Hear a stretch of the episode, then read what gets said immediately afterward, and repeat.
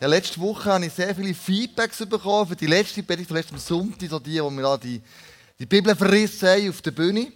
Und äh, da haben sehr viele gesagt, hey, leck mir, das ist es aber richtig, so richtig gegeben. Und dann habe ich gesagt, was heisst euch? Mir auch. Wenn ich eine Predigt vorbereite, dann musst du wissen, das fordert mich genau gleich raus. Wenn ich es nachher hier euch auch, auch, auch weitergebe, dann redet Gott zu mir. Und dann merke ich, wow, das ist krass, das ist auch für mein Leben. Predigt redet ja dann am meisten zu mir und ich mache eigentlich eine Predigt für mich selber. Ich dürfte daran teilhaben, an meinen Gedanken. Heute haben wir äh, das letzte Thema von dieser Serie, der christliche Atheist. Und vielleicht denkst du, hey, was ist das, der christliche Atheist? Du bist noch nie da die letzten zwei Wochen.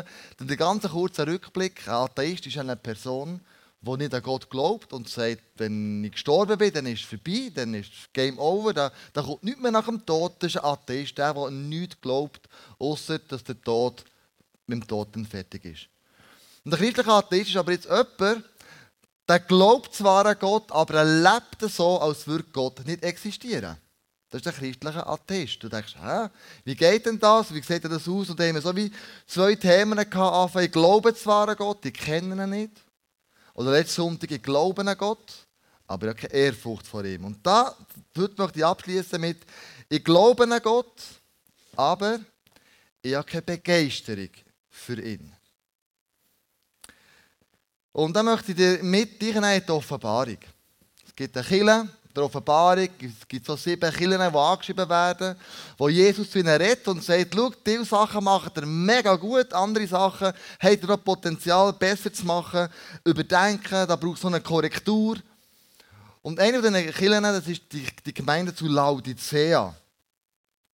Und zu, denen, zu dieser redet Jesus krass, weil er sagt, ihr habt Begeisterung an mir verloren. Ihr seid lauwarm geworden. Das lesen wir Offenbarung 3,15. Ich kenne dich genau, sagt Jesus, und weiß alles, was du tust. Du bist weder kalt noch heiß. Ach, wärst du doch das eine oder das andere. Aber du bist lau und deshalb werde ich dich ausspucken. Also, du bist weder warm noch kalt, du bist, du bist lauwarm. Und darum wollte ich dich ausspucken, ausspäuen. Und wenn du ja Mutter und Vater bist, du hast sicher schon mal erlebt, dass deine Kinder erbrochen haben. Du weißt, wie das sich anfühlt. Wir haben mal so eine Nacht gehabt, das weiss ich, vergesse ich nie mehr. Das war eine Nacht, da hat Joel angefangen zu kotzen. Alles über das Bett, oder? Du sagst, ja super. Dann gehst du raus, gehst ihn mal waschen, abtüsteln, ist ja voll, oder? Das Bett ist schon voll, die Andrea ist schon schlecht geworden beim Bett abziehen. Dann, als wir wieder alles parat hatten, der Dusche gewickelt, Bett frisch angezogen, hat Noah angefangen. Wow, krass, und es genau gleich ist, bin auch noch Noah und so weiter und so fort. Kaum ist Noah fertig, sein Vater Anger schon wieder an. Also in dieser Nacht haben wir so oft müssen Bettwäsche wechseln, wir nicht mehr genug Bettwäsche gehabt. Und äh, die Winde sind auch noch bald ausgegangen. Auf jeden Fall, das war eine Nacht, wo beim Wechseln mir selber hundselend wurde. Und das ist etwas, was ich, ich habe viel verliert, aber wenn Kinder erbrechen, und das musst du dann putzen, das ist so grusig. Die wissen, von sie reden, oder? Die kennen, glaubt das. Und dann sagt Jesus, schau, da geht es mir genau gleich.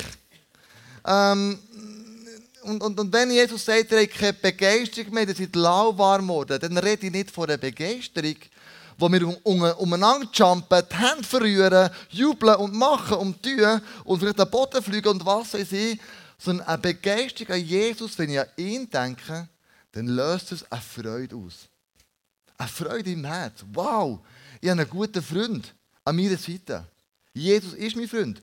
Und er ist für mich. Und, und er ist immer online. Ich kann zu ihm immer kommen.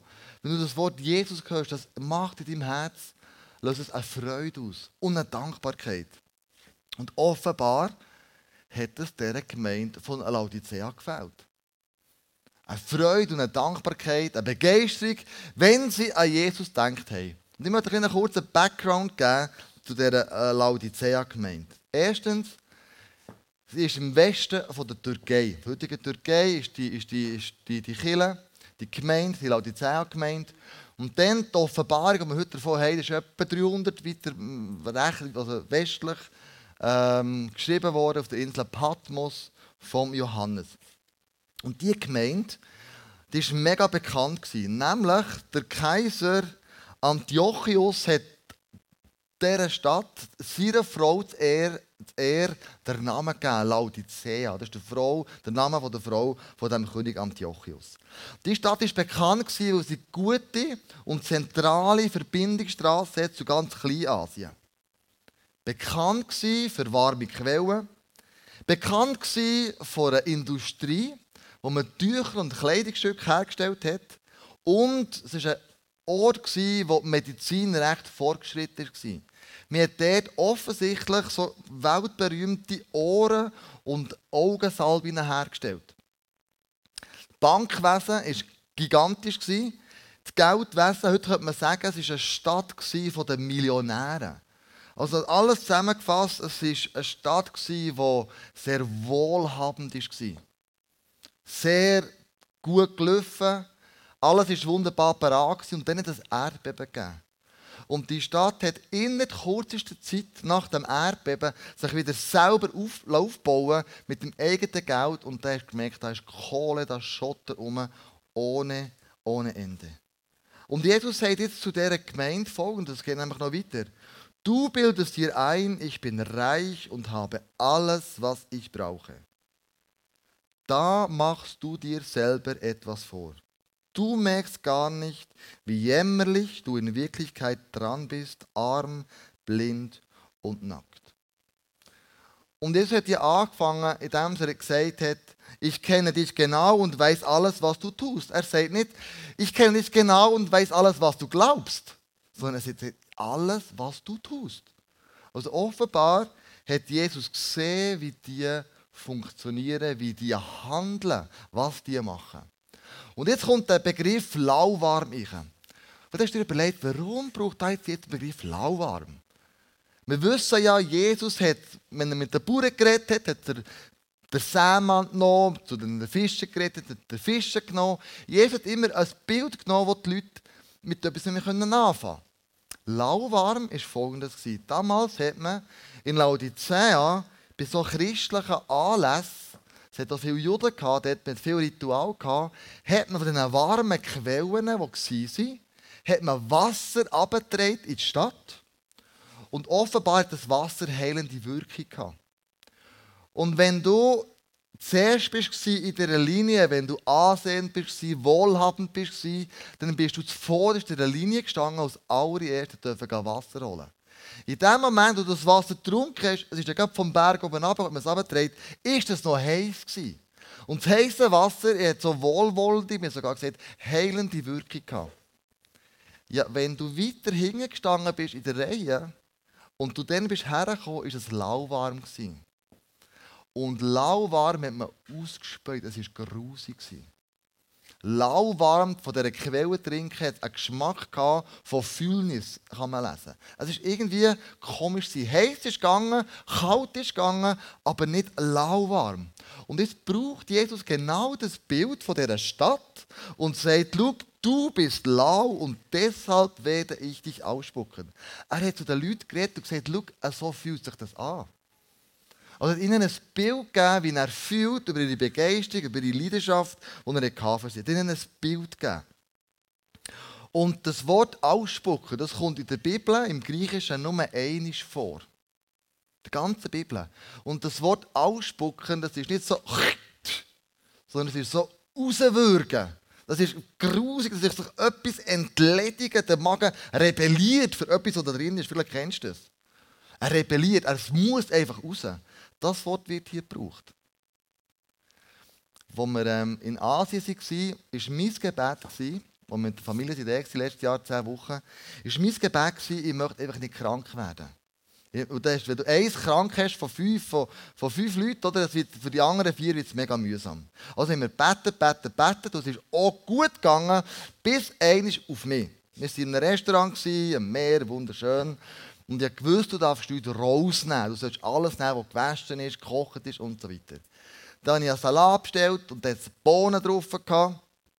Nein, ich meine, dass sie gekocht waren, dass sie aber nicht gekocht waren.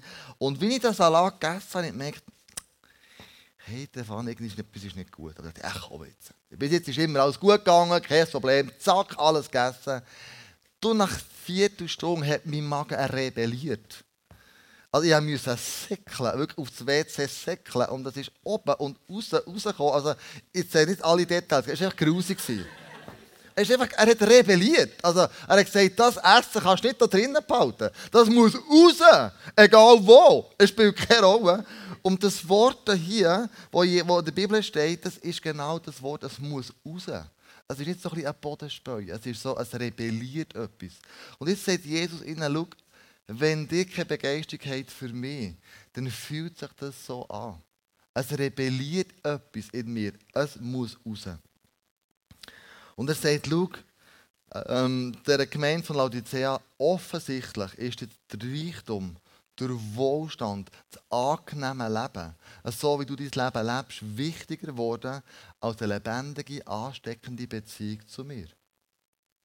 Ihr lebt im Wohlstand und habt mich dabei vergessen. Ich bin so, spiele in meinem Leben eine Nebenrolle. Und es gibt so ein Wort, das haben wir mal im Sommer, wo wir, wo wir Deutschunterricht hatten, hat uns die Lehrerin gesagt, wir machen ein Wortspiel. Und das Wortspiel hat den Oberbegriff Oxymoron. Das Wortspiel Oxymoron ist, du nimmst zwei Wörter, setzt die zusammen, aber es sind zwei Wörter, die genau das Gegenteil miteinander verbinden. Zum Beispiel alter Knabe. Das geht nicht auf, oder? Alter, oder? Das Spiel kennst du vielleicht Eile mit Weile. Es geht nicht auf. Oder weniger ist mehr. Du könntest schon sagen Hassliebe. Oder du könntest sagen Flugzeug essen. Bei dem Flugzeug tust du essen. Oder ein Wort, das du nehmen könntest, ist Microsoft funktioniert. Sorry. Sorry.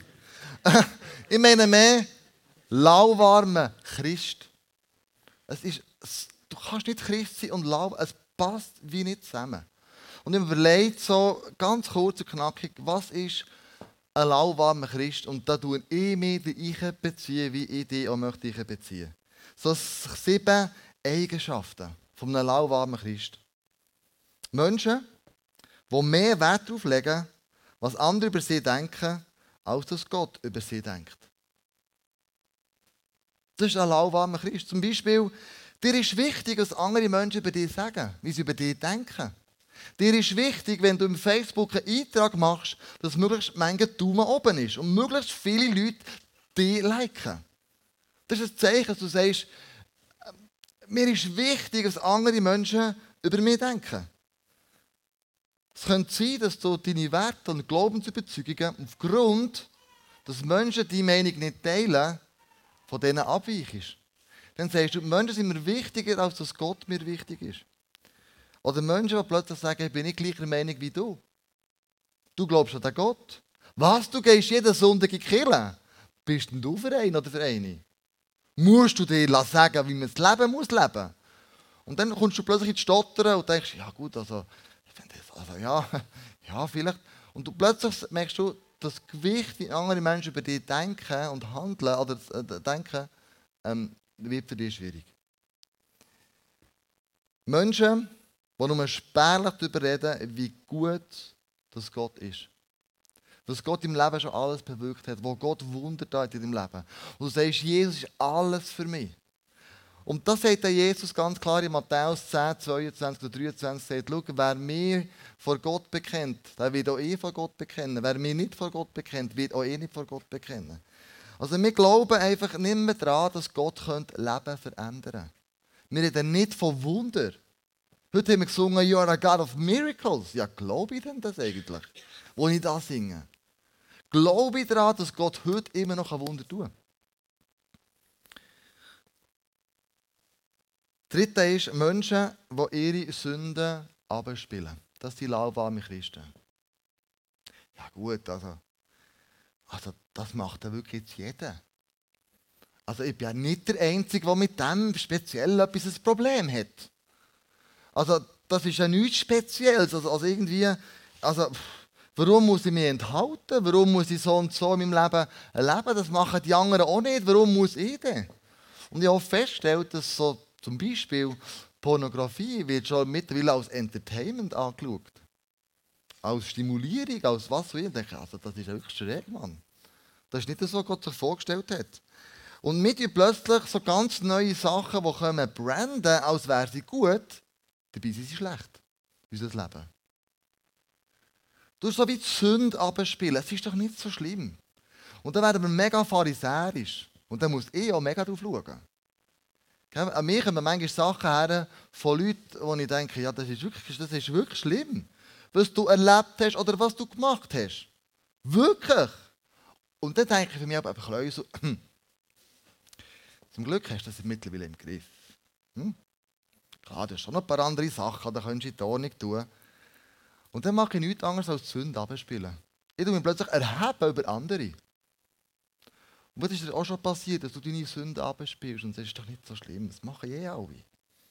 Aber dann bist du ein Pharisäer geworden, der sagt, gell, Jesus gut, bin nicht so wie, wie, wie der dort hinten. Weißt du, der Zöllner dort, gell? Weißt du, der hat wirklich den Heck im Stecken. Wirklich, wirklich. Du siehst ja, wie ich lebe. Aber das ist wirklich schlimm. Und ich habe schon noch ein paar Sachen, dann tust du die Sünde abspielen. Dann wirst du lauwarm. Menschen, der vierte Punkt, die mehr am irdischen Leben denken, festhalten, als sich an der Ewigkeit orientieren. Menschen, die sagen, ich möchte auf dieser Erde bleiben, es ist so schön, es ist wunderbar, es ist super und hier ist wirklich die Fülle vom Leben. Auch nicht, dass ich Todessehnsucht habe, das wollte ich mit dem nicht sagen, das wäre falsch. Aber einfach so, so wie der Paulus so sagt, wenn ich Jesus habe, dann habe ich alles. Und alles in diesem Leben, das ich habe, fühlt sich wie Dreck in Bezug zu dem. Und eigentlich möchte ich schon im Himmel sein, aber ich weiß, ich muss da noch Jesus repräsentieren. Aber eigentlich wäre ich schon lieber im Himmel bei Jesus, weil dort viel, viel besser ist. Dann merkst du, er ist immer noch hier, ist geerdet, aber grundsätzlich sagt er, was mir wird das ist krass. So Menschen, die lauwarm haben, geben dem materiellen, dem Sinn hier einen grossen, grossen Stellenwert. Und, und fast zu viel, sage ich. Aber du weißt, ich meine, es darf nicht zu einer Todessehnsucht ausarten, gell? Das wäre wieder falsch. Menschen, die sich dann an Gott wenden, wenn sie ihn brauchen. Also Gott ist wie erst der Hilfeköfferli geworden. Wenn du in die Not gekommen bist, wenn du dir nicht gut geht, wenn du herausgefordert bist, dann sagst du Gott, du weißt, du sollst das Wunder tun. You are the God of miracles. Das habe ich gesungen am Sonntag. Ich glaube es ganz von Herzen, Jesus. Und du musst hier und hier und hier das Wunder tun. Und wenn er das macht, was er auch wird machen, dann ist Funkstille. Er hat das Wunder da, du bist glücklich, aber eine Woche später machst du dich nicht einmal mehr daran erinnern, was er gemacht hat. Es ist wie vergessen gegangen. Es ist wie fast normal geworden. Und lauwarme Christen sind doch einfach dann, wenn du, wenn du Gott brauchst, dann zu ihm gehst und sonst links und rechts lässt liegen. Sechstens Menschen, die sagen, mir gehört alles. Äh, und ich bin der Besitzer, das ist alles meins. Ich bin nicht, ich habe nicht die Art vom Verwalter, wo Gott mir etwas anvertraut, ich versuche es zu vermehren. Aber es ist nicht meins, sondern es ist wirklich nur das, was, ich, was er mir gibt, gehört eh ihm. Meine Zeit, meine Begabungen, meine Finanzen. Ähm, und das sind Menschen, die, die dann sagen, Schau, alles ist mir und ich lasse mir nach Leuten reden. Gott, das ist meins, das habe ich erarbeitet mit meiner eigenen Kraft. Menschen, das ist der letzte Punkt, wo in dieser Welt keinen Unterschied machen. Christen, die sagen, Schau, ich, gehe, ich, mache das, was die Welt auch macht und ähm, pff, keine Ahnung, ähm, ich kann daheim im stillen Kämmerlein Gott ehren, aber im Lifestyle siehst du das nicht. Sie sind genau gleich mit, mit, mit der Welt, machen das Gleiche. Und das sind für mich Menschen, die eben sagen, sie sind lauwarm geworden. Und genau die Lauwarme, die passiert schleichend. Das ist nicht von heute auf morgen. Das habe ich schon mal erzählt, als ich eine Freundin hatte, die ungläubig war. Das war die Freundin, die ich von der Andrea hatte. Ich glaube, es war die. Und dann. Ähm, sorry. ähm, und ich bin immer mehr weg vom Glauben. Am Schluss bin ich dann mal mit Kirche gegangen. Am Schluss habe ich kaum an Gott geglaubt. Und es war eine dreijährige Phase, ein Prozess, und immer mehr, immer mehr, mehr. Ich habe mal gemerkt bin ich plötzlich weg gewesen, die Bibel auf die Seite gelegt, habe aufgehört zu beten, aufgehört in die Kirche zu gehen. Einfach aufgehört, dass Gott eine Relevanz haben im Leben. Ich bin lauwarm geworden. Ich hatte zwar noch einen Chor, das war eine Katastrophe. Ich habe noch einen, christlichen Chor in dieser Zeit. Und habe immer noch, habe immer noch habe gewusst, wie man muss tun als Christ. Ich habe gewusst, was man erwartet von mir. Und wie man sich muss als Christ. Das habe ich, das habe ich auch gemacht. Aber daneben ein Leben gelebt und denke, du meine Güte. Und dann sagt Jesus, schau, nicht ich sehe, was du glaubst, ich sehe, wie du lebst. Das ist ein Unterschied. Ich bin dann zurückgekommen zum guten Glück. Und ich glaube, Lauwa wird man wirklich langsam. Langsam, langsam, langsam. Empfiehlt man uns von, von Jesus, man gibt dem Wohlstand, man gibt dem Leben größeren Stellenwert. Und irgendwo passiert dann eine Entfernung. Gell, wo wir ISF angefangen haben, vor 17 Jahren, haben wir ein Feuer ohne Ende. Leck wir Gas gegeben, wir sind auf die Knie, wir haben gebetet, wir haben gerungen, wir haben Herausforderungen ohne Ende. Wir haben zum Beispiel ähm, haben wir eine Small Group gehabt, kurz vor der Weihnachten, am 23. Dezember. Und dann sagen plötzlich Leute, hey Kleusel, ich will mich taufen. Hier und jetzt. Äh, wir sind Aare gegangen. 23. Dezember war so kalt. Wir haben acht glaube, acht Leute getauft, am 23. Dezember, Aare, es war kalt, wir sind die Beine abgefroren, weil wir drinnen bleiben stehen. Und heute, wenn wir taufen, überlegen wir uns, du, wir haben da Leitungswasser, das ist etwa so 4, 5 Grad. Und wir überlegen uns heute, wie können wir das Wasser temperieren bei der Taufe, dass es angenehm ist, für die Reiche zu steigen. Das sind Diskussionen, die wir führen. Da sagst du, meine Güte, wo sind, wo, wo, wo sind wir, wo sind wir noch hergekommen? Oder wir haben eine Celebration gefeiert, wir sind um 12 Uhr wir Material holen, irgendwo auf Liesach, sind zurückgefahren mit einem Bus voll Material, haben das alles zusammen aufbauen im National, der Lift hoch, hier und her. Wir haben vom 2 bis um 6 Uhr aufbauen, haben Schnittstellenprobe gehabt, haben Celebration gemacht, haben abbauen und am Abend um 12 Uhr morgen Mais sind wir im Nest gewesen. Und heute überlegen wir uns, wenn ich eine halbe Stunde früher muss die Celebration mitschaffen, das ist ein bisschen früh, du was eine halbe Stunde ändert oder eine Viertelstunde, ich weiß nicht, ob ich das herbringe. Das ist recht krass. Und dann denke ich so, Mann, wo ist der Spirit geblieben? Haben wir es gemütlich gemacht, haben wir es eingerichtet, haben wir gedacht, leck mir. In meinem Sinne, wo wir das Get Free Weekend hatten, heute sagen wir, haben ein Big Day, Get Free Weekend, und äh, dort es schneien. Bei Taufe, im Thunersee. Und es ist niemand mit Sinn gekommen, zu sagen, hey, komm, wir brechen die Übung ab, es schneit. Sondern wir haben gesagt, nein, wir machen so, wie wir gemacht haben. Wir hatten ja so eine Liste, gehabt, wo wir alle unsere Verfehlungen aufgeschrieben haben und angelüstet haben. Und dann haben wir gesagt, wir machen es wie Jesus. Wir haben es in einen Sack rein. Und dann, er sagt ja, es ist ähm, tiefste Meer, ähm, wie eure Sünden rein, nehmen wir es nie mehr raus. Und dann haben wir einen Sack genommen und Zeug drin und haben sie in den Thunersee geschossen. Und dann haben wir getauft und plötzlich überall schon wir die Zettel hoch. ist der Sack nicht gut zu gewesen? All die Sünden kommen wieder hoch. Beide müssen Zettel einfahren. Oder das ist so ein Zeichen, ich denke, wenn wir einfach diskutieren, ob das Wasser warm genug ist. An der Taufe. Dann denke ich, irgendwie haben wir, haben wir etwas verloren. Irgendwie sind wir eingerutscht in etwas von dieser Kirche von Laodicea wir sind gemütlich geworden, wir haben alles zusammen, ähm, wie auch immer. Und ich habe Leute gehört, die schon gesagt haben, Kleusel, ich konnte nicht parkieren in der blauen Zone, ich konnte nicht parkieren von der Hütte. Man hat mir gesagt, ich soll zum Planter über parkieren. Das hat mich so angeschissen, ich bin wieder heimgelaufen. Äh, heimgefahren. Und dann habe ich gedacht, ja nein, also, was, wo, wo, wo sind wir denn heute? Ich, ich, ich höre von Leuten, die, in, in, anderen Ländern einen Tag lang herlaufen für einen Evangelisationsabend, einen ganzen Tag. Dann merke ich, wir sind gemütlich geworden, wir sind einfach einrichten, wir, wir sind lauwarm geworden. Und der Bill Heibels hat Folgendes gesagt, die Art und Weise, wie ich das Werk Gottes tue, zerstört das Werk Gottes in mir. Ich glaube, es hat mit der inneren Haltung zu tun. Die Art und Weise, wie ich das Werk Gottes tue, zerstört das Werk Gottes in mir. Und dann sagt Jesus, schau, Offenbarung 3,16, du merkst gar nicht, wie jämmerlich du in Wirklichkeit dran bist, arm, blind und nackt. Und das hat zu mir geredet.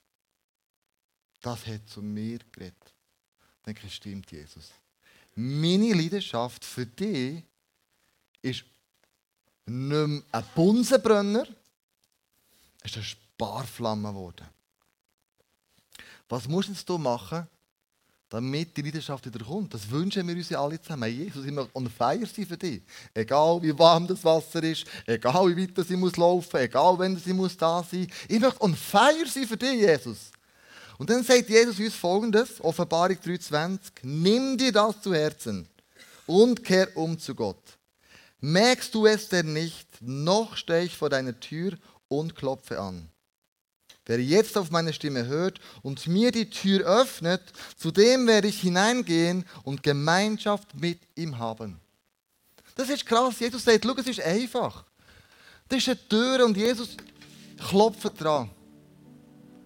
Und jeder Zimmermann, jeder Scheiner von euch merkt, mit dieser Tür stimmt etwas nicht. Die hat nämlich keinen Griff. Die hat keinen Griff.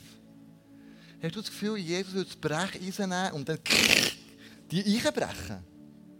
Und sagt, ich komme jetzt ins Leben rein und jetzt räumen wir zusammen auf. Er sagt, nein, er klopft an. Die Bibel sagt, er klopft. Er klopft an deine Türen und sagt, tu auf. Wenn du die Türen auftust, dann passiert was? Wir werden Gemeinschaft haben miteinander. Gemeinschaft haben. Er kommt ich in diesem Moment. Und Gemeinschaft haben mit Jesus heisst, er, er gibt ein Feuer in mein Herz. Und dann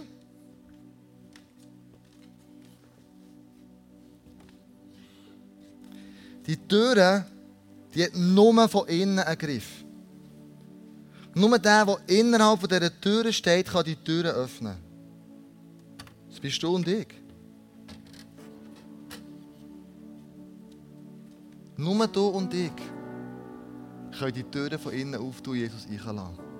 Nur wir können das machen. Wir können unsere Herzenstüren auftun und sagen, Jesus, ich lade dich ein. Ich lade dich ein. Und so, meine Freunde, passiert Leidenschaft, kommt das Feuer zurück in unser Leben. Und ich möchte bitten, öffne die Tür von Jesus. Er klopft an und, und, ähm, und, und sagt, tu mir bitte die Tür auf. In dein Herz. Klopf es bitte an. Und dann sagst du, ja, Jesus, komm ich. Bitte, ich öffne meine Türen zu dir. Und wenn du keine Leidenschaft hast, dann fängt das Gebet vielleicht so an, Jesus, ja, ich habe die Leidenschaft verloren. Jesus, wenn ich mein Leben anschaue, dann merke ich, ich bin lauwarm geworden. Und er schießt mich ja selber an. Und dann sagst du, Jesus, ich bete, dass die Leidenschaft in mein Leben du wieder reinbringst. Und du fährst anbeten für eine neue Leidenschaft. Jesus, gib mir ein Feuer, gib mir eine Leidenschaft. Ich möchte Raum haben. Ich möchte Raum geben, Jesus, in meinem Leben. Und manchmal haben wir so das Gefühl, wir sind nicht würdig, die Tür aufzutun. Ui, ui, was da aus drinnen vorkommt. Das könnte die Tür sein von meinem Sohn, von Joel, von seinem Zimmer. Wenn du das auftust, denkst du, meine Güte, wer lebt denn hier drinnen? Ein riesen Chaos, oder? Und dann denkst du, wenn ich meine Türen auftue, dann, dann sieht Jesus das Chaos. Hast du das Gefühl, er hat es nicht schon lange gesehen vorher? Er sieht es eh schon. Du kannst Jesus nichts verheimlichen. Er hat auch gesagt, schau, ich sehe ja, wie du lebst. Er sieht es ja. Und er sagt, wenn du die Türen auftust, dann komme ich in die Unordnung rein. Und ich helfe dir, liebevoll Ordnung zu bringen in dein Leben rein. Und er klopft an. Er macht es nicht wie ein, wie ein Dieb, der kommt, sondern er klopft einfach an und sagt, tu mir auf. Und dann in dem Moment realisierst du, was das Wertvollste, Kostbarste ist und wer Jesus in deinem Leben ist. Wir lesen in Offenbarung 3,14, Christus ist Gottes treuer und wahrhaftiger Zeuge. Er ist der Ursprung von allem, was Gott geschaffen hat. Und schauen wir mal im Zusammenschnitt vom Leben von Jesus, was denn Gott durch Jesus alles geschaffen hat und gerne möchte.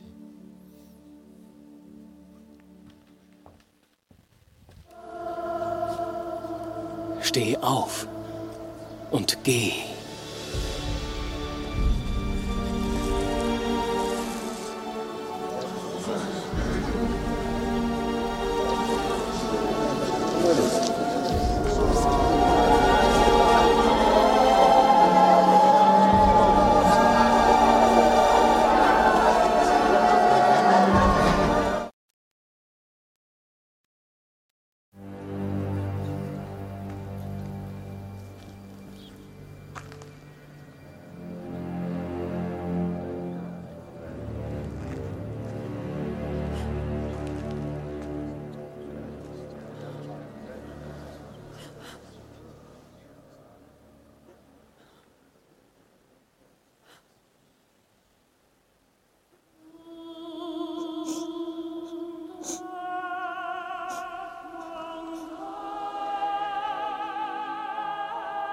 Ich gebe meinen Stein dem ersten Mann, der zu mir sagt, dass er noch nie gesündigt hat.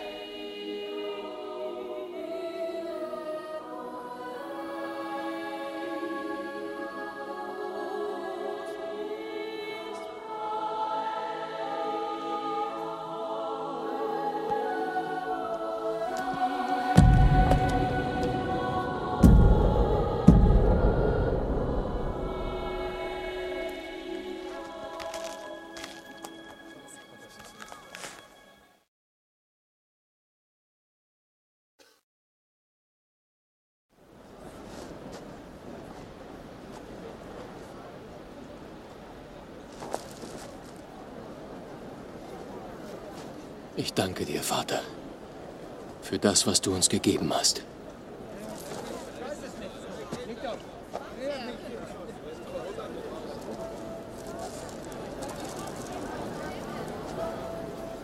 Unser Vater im Himmel ernährt die Vögel in der Luft. Wie viel mehr wird er euch geben?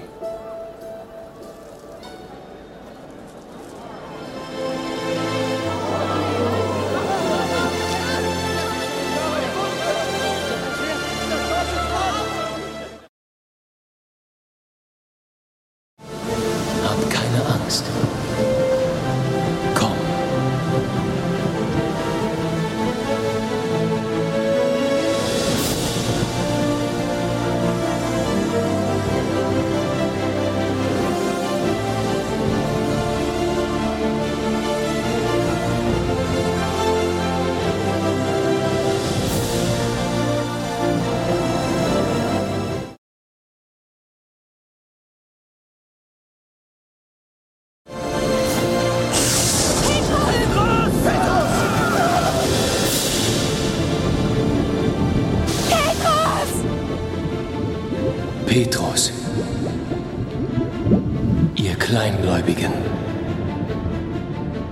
Wieso habt ihr gezweifelt? Ihr müsst stark sein.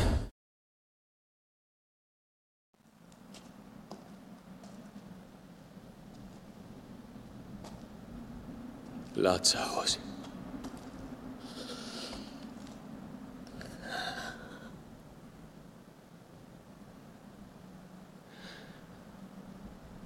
Ich bin die Auferstehung und das Leben.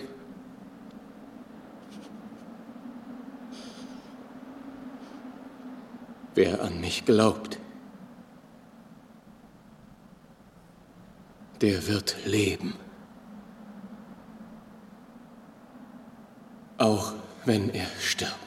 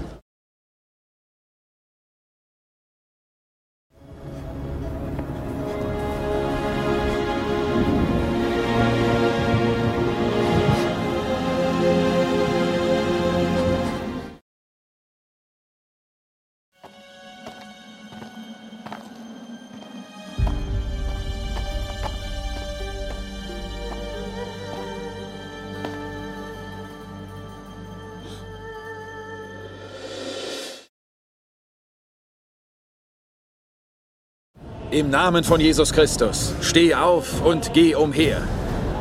Jesus hat das getan. Ich komme bald. Oh, wow. Du merkst, wie viel Power und viel Energie wie viel Liebe in dem innen steckt. Und Jesus sagt, ich klopfe deine Türen. Bitte tu mir auf. Wir miteinander jetzt Abendmahl nehmen. Einfach, wenn der nächste Song spielt, die nächsten zwei Songs, du kannst hingern gehen. Das Gefühl hast, ja, ich möchte die Gebete in Anspruch nehmen, die wir wieder brauchen, alle miteinander. Es sind Leute da, die es lieben, mit dir zu beten. Und du sagst, ich möchte zu Jesus kommen, aber ich möchte nicht alleine. Dann nimm das, das Face-to-Face -face in Anspruch und ähm, gang dort zu den Menschen, die für dich da sind. Aber wie, wie könnte man dem Ausdruck geben, dass wir unsere Türen für Jesus auftun? Wie können wir das machen? Und wir haben uns überlegt heute, wie können wir das mal machen? Ganz uneistlerisch, eigentlich auch nicht so, als Eisler gewohnt ist. Aber Freunde, ich habe mir überlegt, wie wäre es, die, die wollen und können, da haben wir den Stil sehr weit auseinandergestellt. Wenn wir heute Morgen sagen, Jesus, ich möchte, dass du kommst zu mir, ich tue meine Türen dir weit auf und ich beuge mein Knie vor dir, Jesus weil ich weiss, wer du bist. Und weil ich weiss, was du gemacht hast für mich. Und ich gehe auf die Knie, Jesus, und möchte mit dem ausdrücken, wer du bist. Und was du für mich gemacht hast. Und mit, glaube, mit dem, Freunde, fängt die Leidenschaft an. Mit dem fängt das Feuer an. Wenn wir uns demütigen vor Jesus und sagen, ihr habt dich. Und ich möchte das Leben leben, das dich ehrt. Ich weiss, noch ein paar Baustellen, ich weiss, ich bin dran, Jesus, aber du hast deine Hand über mir. Und wie wäre es, wenn wir als Killer auf die Knie gehen und sagen, Jesus, ich möchte, dass du etwas Neues entfachst im Leben. Eine Begeisterung, eine Leidenschaft, ein Feuer. In diesem Videoclip habe ich gesehen, was, zu was du fähig bist und was du in meinem Leben alles noch möchtest bewirken. Und ich möchte dich bitten, wenn du das möchtest, knöle mit mir ab und ähm, bete mit mir. Und dann ist beim nächsten Song aufstehen oder wie auch immer, ganz am Abendmahl. Aber sage, Jesus, ich komme zu dir, weil ich möchte Leidenschaft, ich möchte Feuer, ich möchte Begeisterung haben zu dir. Jesus, ich danke dir, dass du mich wunderbar und uns wunderbar gemacht hast. Jesus, kann sein, dass wir lauwarm wurden im Bereich unseres Lebens. Kann sein, dass wir Sachen anders angesehen haben, anders angeschaut haben. Es kann sein, dass ich ungnädig war, dass ich nicht vergeben Jesus, dass ich Fehler gemacht habe. Aber ich weiss, ich bin bei dir angenommen. Ich weiss, dass du mir Recht zusprichst, wenn ich zu dir komme. Und Jesus, ich knäule vor dir, weil ich dir alle Ehre geben im Leben. Und ich möchte dich einladen, Jesus. Tue meine Herzenstüren weit auf. Und ich lade dich ein, meine Tür auf und sage, Jesus, tritt ein. Ich will Gemeinschaft haben mit dir. Und ich tue mich demütig von dir, Jesus, weil ich weiss, ich habe es nicht im Griff. Und ich weiß es nicht immer besser, sondern du hast das Leben im Griff und du weißt es besser.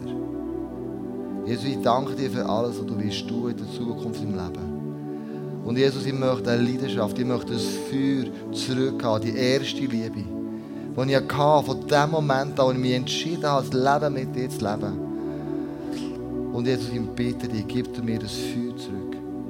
Und ich spreche das uns allen zu. Jesus wird kommen, er wird das Feuer in dir entfachen, für sich, für sein Reich, für seine Kinder, für ein Leben in der Fülle. Und so danke dir, Jesus, von ganzem Herzen, wer du bist. Du bist Gottes Sohn. Du bist mein König, du bist mein Herr. Und ich danke dir für das, was du für mich gemacht hast.